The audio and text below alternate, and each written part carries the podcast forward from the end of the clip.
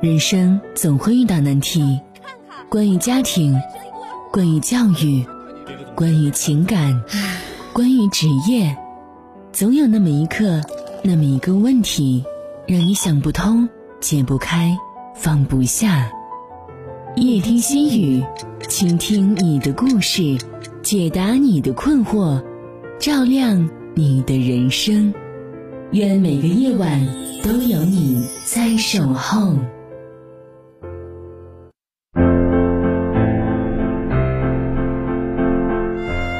晚上好，北京时间二十一点到二十一点三十分，欢迎您锁定调频 FM 八十七点八，收听综合广播夜听心语节目，我是主持人雨涵。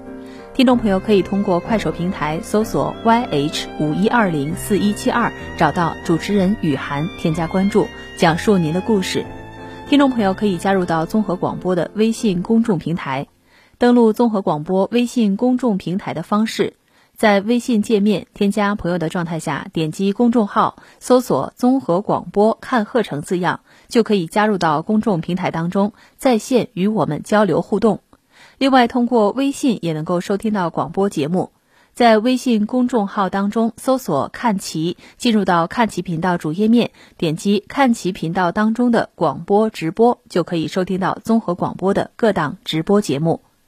在今天的节目当中，我们邀请到齐齐哈尔医学院精神卫生中心梁主任做客直播间，来讲解关于精神类疾病方面的相关话题。在节目开始，先来欢迎梁主任。梁主任，晚上好。嗯，雨涵你好，嗯，在今天的节目当中，我们想给大家分享哪些精神类的问题呢？嗯，今天呢，想给大家介绍一个我们这几天呃刚刚接到的一个案例。那么这个孩子呢，是一个女性的一个大学生，由于人际关系的问题呢，来到我们门诊来就诊，但是呢，她并不承认自己有问题，而是在家人的呃可以说是在诱骗的前提下。来到我们的门诊，所以说他，呃，这个案例呢，我觉得挺有意思的，所以说今天想把这个，呃，整个案例的这个情况介绍给大家。嗯，其实要说一个大学生来讲，他对自己的情绪，呃，或者是说对自己身体哪儿不舒服，他应该是很了解的一种状态了。但为什么说这个他自己都不知道自己患病，然后还要家人诱骗到我们这个科室来就诊呢？是的，最一开始来的时候呢，是他的姐姐，啊，他的姐姐呢，就是挂号的时候是以他姐姐的名字来进行挂号，然后呢，是私自呃先提前进入诊室，然后就跟我说，我是想给我妹妹看病，我的妹妹呢，她。呃，从高二的开始，因为他现在是已经是大二的学生了，已经二十岁了，现在在大大学就读。他说，从高二开始呢，就一直觉得，呃，同学们之间、老师之间，呃，在不停的在背后议论他、讲究他。而且呢，跟同学们之间的这个，呃，关系啊，交往的也会出现很大的问题。那么，包括现在他已经到了大学了，已经整整四年过去了，他这种情况呢会越来越严重，而且呃比较明显的就会认为啊。学校的整个大学的同学，包括不是他们班的啊，其他班级的，甚至是不是很认识的人，都会在背后讲究他、议论他，所以说他非常苦恼。甚至呢，因为这些事情，他会哎觉得周围人在旁边说话，他就会认为是在讲究他、说他。所以说呢，他在这个过程中，可能就是在呃教师学习的过程中，突然就冲过去了，跟别人去理论。然后就会跟别人发生冲突，甚至是有肢体上的冲突。嗯，就这样的话，人际关系肯定不会不会好，对吧？如果是他他有这个呃一方面的这个表象，即便是别人不讲究他，但是后来你看到他的这个眼神，别人也难免会说他。但他真的能够听到别人说他这个声音吗？呃，他更多的是他自己的一个想法。嗯啊，我们后来呃。这个病人呢，我们也已经收到我们的病房了。然后呢，呃，我们在跟他深入的沟通的过程中，我们了解到他在呃之前就高二的时候发生这样的问题的时时候呢，确实是跟同学发生了一定的矛盾，嗯啊，是有一定的事实基础的。也就是说，他不是凭凭空无中生有的那样的一个状态。就是之前真的是因为有矛盾之后，有同学在讲究他，是吗？啊，当时是有的。当时呢是高二的时候，然后我们还问了这是一个什么样的事儿哈？他说当时呢是让同学帮他烧东西，啊，但是呢，呃，好像这个事情就没做好，然后呢，这个同学就在背后说他啊，就是嗯，这个事儿没做好，其实也不是个大不了的事儿，就是不是特别严重的事儿。但是你看同学之间嘛，就是你你说我一句呀，我埋怨你一句，同学之间真的没有什么。是的，而且后来呢，他就跟这个同学因为这一件事情就逐渐发展到同学关系就很不好，然后他就认为这个同学在背后跟其他同学讲究他的点点滴滴，说他这不好。那不好，说他不会做人啊，说他就是这个人很坏啊，在背后呃鼓求他，在背后要说他不停的说坏话，然后呢，他就会很气愤呢。这样的话呢，他可能就会跟同学去理论，然后在教室里呢，因为是同班同学嘛，在教室里也跟同学发生了明显的肢体的冲突，甚至呢，就是说把同学的书都撕掉了。啊，所以说，因为这个事情呢，老师也把同学啊、家长都请来了。但是当时后来就是通过家长，我们因为呃采集病史的时候也会问家里人哈，所以说他妈妈也说，就是说在后来老师沟通的过程中也说说。他认为同学们都在讲究他，他认为这一个女生在背后在讲究他，但是通过老师了解的情况是不存在这样的情况的。但是他们俩确实是发生了一些小小的问题。那么逐渐后来呢，其实这个与他发生冲突的这个女孩子后来就呃没到高三的时候就已经是就是提前的，就是转转到专科就上学去了，就已经离开他的学校了。但是他因为这件事情还不停的哎症状不停的泛化。那么衍生到他们全班全校啊，所有的同学都知道这个事情，他就认为都知道这个事情，所以说他就觉得我我在这个学校都抬不起头来。其实就是他在遐想啊，他想象出来的，并没有那么多的同学，就是你自己怎么样，真的没有那么多人在乎。是的。然后到了大学那天，我也问他哈，我说：“你看，你都这个事情都过去四年了，你现在在大学，你当时是高中发生的情况，已经那么多人都不认识你了呀。”然后他解释的说：“那你看，我们高中同学也有几个同学到了我们这个学校啊，啊，我现在的大学是有我以前高中同学的，所以说他们会把这个事情再传到我现在的学校里，所以说我现在学校里的同学也都知道我这个事儿，也都在背后议论我。”呃，然后我问他，那你是怎么知道的呢？哈，你是真正的听到了，还是说你这个脑子里就是这样的一种感觉啊？你就有什么依据，你就认为别人说讲究你说你了哈？这样的症状，他自己能够表示的很清楚吗？啊，他后来也是在沉思，他说我没有真正的就是。抓到实际证据，但是我有的时候我真的就就听到了啊，他们在说话的时候，我真的就听到他们就是在讲究我在说我，还有的时候就是说我没有真正的真凭实据，嗯，但是他们那个眼神儿啊，他们那个这个举止啊，我这个脑子里就是这个印象。哦，就是他们肯定就是在说我，太可怕了。一个班级如果有一个这个同学，我觉得整个班级的同学乃至学校的同学都会很紧张。哎，是的，所以说他跟同学的人际关系处的就不是很好。那好在呢，他的一个寝室的四个女同学相对还好一些，所以说我后来问他，我说那你看，咱们说说事情要讲要讲证据的哈，你没有任何证据，你这么就就这么坚信，你很坚定的坚信。他说我就是坚信，我这个不是凭空作影，我的脑子里就是这么想的。那么回头我们再跟他讲的时候，我说，呃，那你说。他们出于什么目的啊？全校这么多同学，甚至不认识你的人，也可能会讲究你。你是一个什么样的人物呢？让这么多人都要关注你。想法去去引导他是吗？啊，然后他说：“哎呀，我不是什么大人物，但是呢，确实我就是有这样的感受。所以说，他这个这个逻辑性呢。”他也能够分得清。他说：“要你这么说呢，也确实是，但是我还是那么认为。嗯，所以说最后他还是很坚定的认为，其他人都是在讲究他，都是在骂他、贬低他。然后他甚至上了大学，现在已经大二了嘛。他最近跟他妈妈提出，我不想上学了，我要转学，就是因为人际关系不好。哎，对，就是因为同学们都讲究我。甚至他说：‘我说那不认识您的人，怎么也会来关注到你这个事儿？’他说：‘那有认识的人跟他们。’去传的呀，他还会把这个不存在的问题，呃，给他表述清楚，对他能解释的很合理化的去解释，啊，去解释这个事情。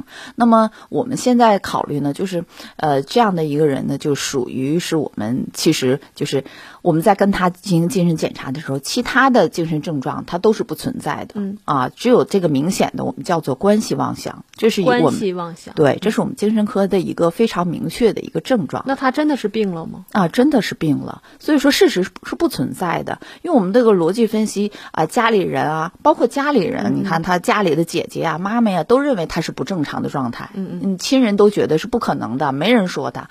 在高中的时候也没有人说他，在大学时候也没有人说他，但是他就这么坚定的认为，而且你通过任何的解释和沟通是不能打消他的这个疑虑的。嗯嗯，而且他是非常坚定的，甚至他有一些行为会跟人去发生冲突。那您说的这个。个关系妄想，它是归结于我们精神类疾病的哪一类呢？呃，这是我们精神科的一个症状，嗯，就像发热一样，在各种疾病可能会表现出来。嗯，但是这个患者呢，只有单纯的一个这样的一个症状，嗯叫呃明显的这个妄想，根深蒂固的，然后都是就是别人在讲究我、害我啊、要整我。啊，都是就这样的，但是他没有其他的，比如说呃夸大妄想啊，比如说明显的幻觉呀、啊，比如说明显的思维逻辑的问题啊，啊，这些它是不存在的。而且，但是我、嗯我就觉得打断您了，但是我觉得他样他这样的一种症状啊，我们把它叫作为症状，称之为症状，他有这种症状就已经很可怕了。对，如果说他在班级上上课的同学呃时候啊，这个老师或者同学们。被他觉得他在讲究他，他很很有可能直接过去发生肢体冲突。是的呀，嗯、比如说他嗯走在路上的时候，路人看他一眼，很有可能就发生这样的肢体冲突。对对对对那他对社会是产生足够危害的呀。呃，但是起码现在这个女孩子，她现在的状态还是相对安全的，因为她呃偶尔有几次跟同学去口头的理论啊，啊还没有明显的这个肢体冲突，没有。明显的冲动到就是说有攻击伤人的这种倾向，那么他更多的是自我的这种悲伤，他自己觉得很委屈，他往往在自己在哭泣，他想逃避。啊，所以说他跟妈妈说，他说我不想上学了，嗯，其实他也很痛苦。对他很痛苦的，嗯，因为他不是说你，咱们说他一句说，哎，你你想的这个事儿都不存在，他就能够觉得啊，他们没在说我，嗯是吧？嗯他是切切实实在他在他在这个他看来就是能够听得到的，他真的在说我，嗯其实并没有他。真的是感觉到的，嗯他就是根根深蒂固的这样的感觉，不一定是真的听到了，那他会经常性的发作吗？哎，经常性的，这个是持续的，这几年一直是这样。那如果他不是说的想到这种妄想啊，就没有妄想这种情况存在的时候，她是正常的，她是正常的，生活生活也可以，哎。这个女孩子看着白白净净的，看着也很漂亮，然后呢，梳妆打扮也也很也很时尚。嗯然后呢，她现在大二了，我在问她，我说：“那你这个学习成绩怎么样？”她说：“我一直也在跟，说去年只有一科是挂了科，嗯然后其他的学习还都比较好，还都能跟得上。”从高二开始发病，嗯现在已经是大二了。对那么这四年的时间，他肯定是没有治疗的，也没有当回事儿。对那只不过现在可能是他的姐姐还发嗯现有异常了，带到我们科了。那这个孩子就是之前就没有任何的表象吗？他就是到高二的时候第一次发病吗？呃，是的，是的，确实是这样。之前应该是一个呃比较胆小、一个敏感的这样的一个孩子，但是确实是不是一个病态嗯啊、所以说，很多这样的呃疾病的这个人群呢，可能更多跟他性格基础也是有关系的。但是他们的家族啊，我们也了解了，是没有家族史的、嗯啊，也没有遗传史。然后家族里的这个父母啊，性格也都是比较开朗的，也都是不存在这些精神问题的。那就是高二的时候一次偶发的冲突，哎，来对，刺激到他了。哎，这一件事情以后，他就把这一件事情持续化了啊，就是不停的扩大泛化，啊，哎明显的持续，导致他现在我不想上学了。那我现在我就很发愁，我就听着我都感觉很发愁。哦如果是我们自己家的孩子，就想你说这孩子以后怎么办呢？他就是可以进行治疗吗？或者什么原因导致的？嗯、然后家长们应该怎么规避？以后怎么治疗？怎么办呢？所以说，我们就说说了嘛，这是一种精神科的疾病。当时呢，是因为姐姐来领他看病的嘛，我在跟他姐姐沟通过程中，我说这个他是应该可以明确诊断了，我们可以定诊了。那你这个现在就需要治疗了。那么。后来跟他妈妈沟通的过程中，他妈妈还还在问我，那不行，我们等到放假我们再来吧，现在不能影响学业呀啊。那么后来我在劝他，我说其实他的时间已经很长了，我们的这个治疗理念呢是越早越好，越后越好，而且对于这样的疾病呢，它明显的一个偏执性的一个精神疾病的这样的一个状态，呃，就是一个是俗俗话说就是一个偏执狂。啊，就不停的就是这种根深蒂固的认为别人在讲究我，所以说治疗上其实是有一定的困难的啊。所以说有的时候我们需要更早的治疗。那么后来呢，他的妈妈也能够接受，也能够理解了啊，也就是说不以学业为重了。我就是真的，你总是这样的话，以后你可能。他他自己就逃了，他不去上学了。你坚持让他在那儿，我也不去了。所以说现在他呃住到已经住到了我们病房，现在在接受治疗的过程当中。所以说这个疾病我们叫做它什么？它跟其实，呃，大家会认为它是不是个精神分裂症啊？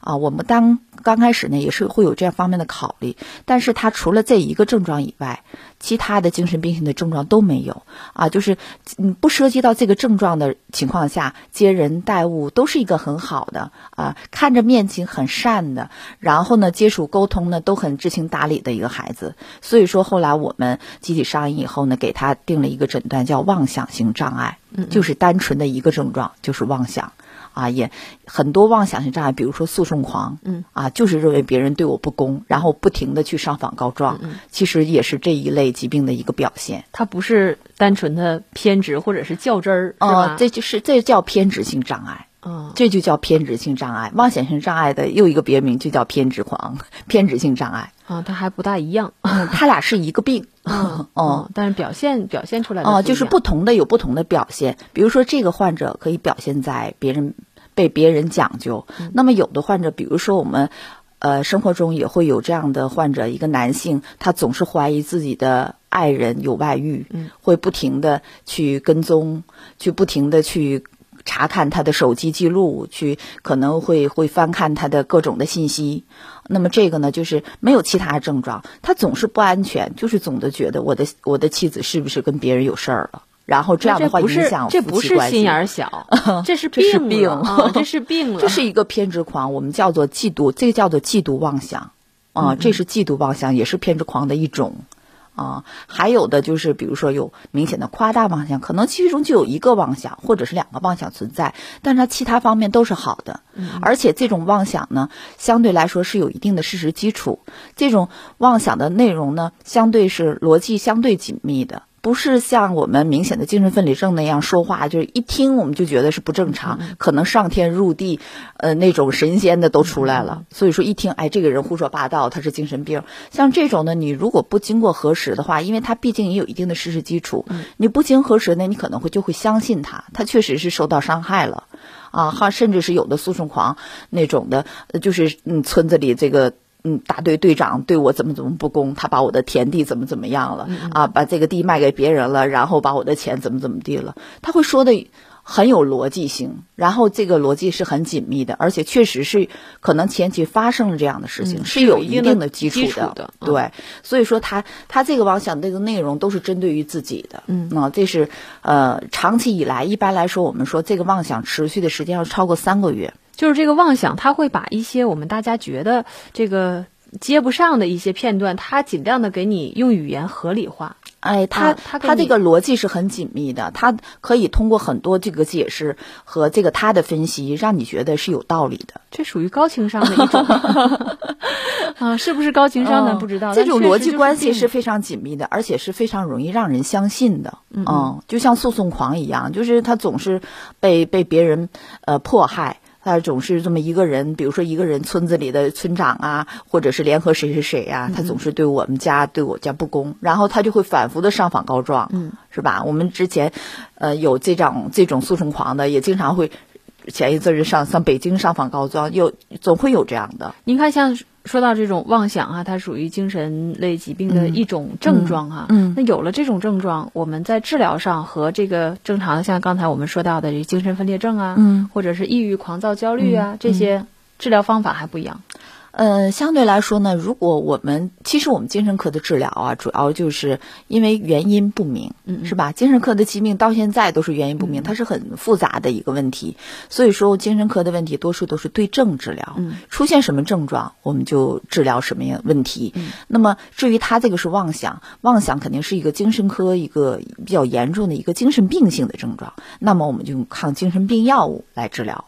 可能治疗上跟精神分裂症是相似的，因为精神分裂症它也会出现明显的精神病性的症状。嗯，呃，药物都是抗精神病药，但是对于这样嗯这样一类的患者呢，因为他对自己这个妄想的内容他是非常坚信的，你们别人通过任何的解释啊、沟通啊，我是不能够接受的，所以说治疗上依从性不是很好。因为他不承认自己有病，跟精神分裂症差不多，但是他是情感表达呀，各方面的嗯都比较协调的，比较合理的这样一个状态，让你觉得他不是疯疯癫癫的一个人。所以说还要跟他好好的去沟通。我们首先要建立更好的医患关系啊，这是最关键的。就首先得让他信任你。对，因为这样的，你像我说的这个孩子刚开始来的时候，都是家里人诱骗、骗诱导骗来的。姐姐说是先给我看病，我不行，我看完病了，然后你也看看，咱们俩是不是都有心理问题啊？才把他引到这儿来啊。所以说，我们前期是先要跟他建立一个共情的关系。然后跟他聊一聊他的这样的事情。其实对于这个孩子，我们就说了，那你看学校里那么多同学都讲究你，那你心情肯定是不好的，是吧？所以说他，哎，你就看说着说着，其实他就眼圈就红了，他就哭了。他说是呀，这样的话我挺痛苦的，我不想在学校待了。他就把他这个想法呀、内心的体验全都暴露出来了。那么后来我我们就会去不停的去质疑他这样的想。这这种感受，用可能用逻辑性啊理论去去用那个苏格拉底式的那种提问去去质疑他。那么质疑他以后呢，他自己有的时候也会很迷茫啊。那让你这么说，那我可能是我的问题啊。后来我们就问他，那你看，如果一个人对你不好，我可以接受，不停的讲你，我们不可能跟所有人关系都好。但是你说十个人、一百个人，全学校的人都会关注你，你又不是一个。啊，那么大明星，嗯，你又不是一个多多有成就的一个人，为什么所有的人都这么关注你一个小人物啊？你觉得你是是一个什么样的状态？所以说他后来想啊，你说的好像也有道理哈。所以说慢慢的去质疑他，但质疑他，他还是可能当时的那一点的那点疑惑，他还是不能够解除的这种疑虑。所以说我们在建立关系以后，再给他讲，你这个可能是一种病。啊，是一种病，那我们就要考考虑考虑，既然这样的问题，考虑是不是你一个人出了问题啊？我们去尝试性的去调整。如果我们的治疗能够让你这个有所改善，能够让你觉得舒服一些，那我们为什么不去做呢？是吧？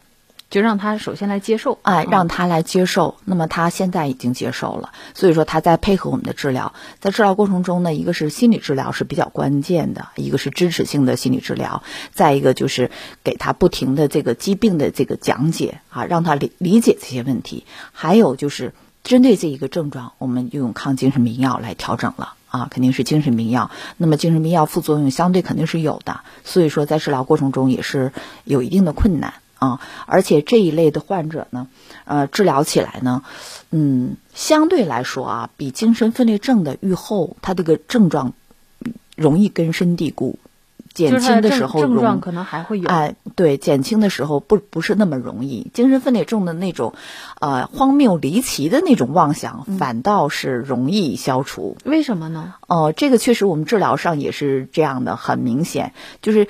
偏执性精神病单独有这么一个固有的思维的这样的一个一个状态的这种疾病的，有的是终身不愈的，就是你通过药物治疗效果也不是很好的。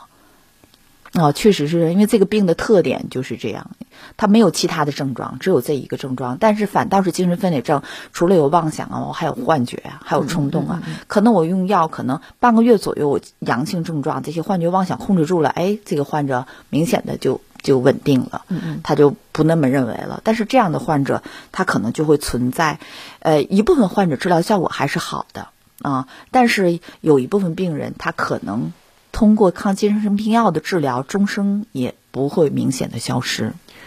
就是像这类这个症状哈，它反映的就是说，它不影响他平时的正常生活，对，但就是在这个人际关系上，对对对，大家都要小心，一是别刺激他，嗯啊。二呢，也真的就别讲究他。所以说，他既然是就像您说的，他总是怀疑别人讲究他，然后他会有继发的一些后遗的行为反应，这样可能会真的会引起别人的这些关注的。对，咱俩小点声，别让他听到啊，就别千万别说他。是的，是的。但是这个生活当中，这是一个个例，嗯啊。就不常见吧，这类不常见。这个疾病的发病比率呢还是比较少的。但是呢，说实话，这个呃疾病在女性发病比较多。嗯啊，女性发病，而且一般来说发病年年龄呢也比较晚，一般在四十岁左右。像我们发现这个女孩子就比较早。啊，一般四十岁左右的中年容易出现这样的问题，但是相对来说，比如说十八岁到九十岁都可能会发病的。就我刚才在脑海当中就脑补了一下，我身身边的这些人，应该没有这样的，就是没有严重成这样的。其实我们有的时候看那个电视啊、电影，会接触到，比如说那个那个总是怀疑妻子有外遇，他会不停的就是说妻子跟男人说话，他都会很反感那样。呃，我们有的时候用我们的职业的敏感性，有的时候看着看着这个电视剧，有的时候想他是不是有病？是这样的，是吧？好，由于时间的关系，我们今天哈这个话题就和听众朋友聊到这里。如果大家在生活当中有这方面的困惑呢，都可以直接赶往齐齐哈尔医学院附属第二医院精神卫生中心来找到梁主任，呃，来进行一个有针对性的治疗。听众朋友呢，也可以在快手平台搜索 YH 五一二零四一七二，找到主持人雨涵，添加关。注来讲述您的内心故事。明天同一时间再会。已经多久了？为什么你还在想他？你的眼泪还没有解冻吗？将黑暗放大，让悲伤绑架，是你对自己最残忍的惩罚。我是放不下你的痛，时间已回答。我真的爱他，请勇敢再出发。我是个傻瓜，请治好你的伤疤，再爱一次。你不用，我还是害怕。不见就散，爱情从来不是等价交换。爱一个人不是收藏一个恶性循环。也许我们太习惯，太随便说到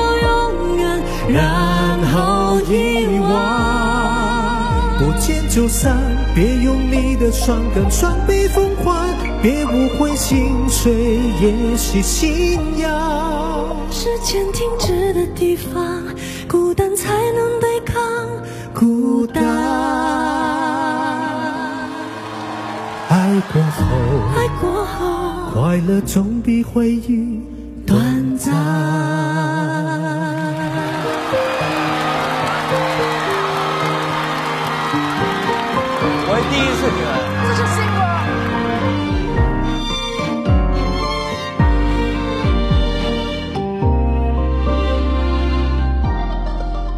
经多久了？为什么你还爱着他？岁月漫长，如何相互取暖？你是否曾经遗憾中结束成长，才能学会两个人证实了诺言？不见就散，爱情原来不是等价交换，爱一个人不是收藏随便说到永远，然后遗忘。不见就散，我用我的伤感双倍奉还。别误会，心碎也是信仰。时间停止的地方，孤单才能对抗孤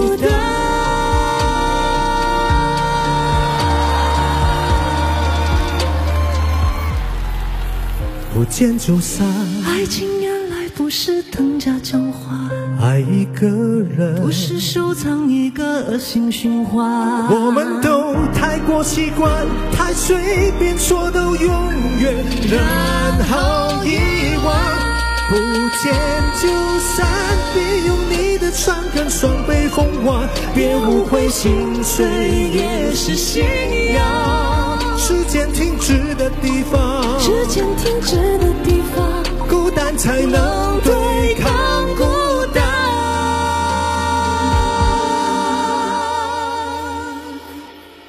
爱过后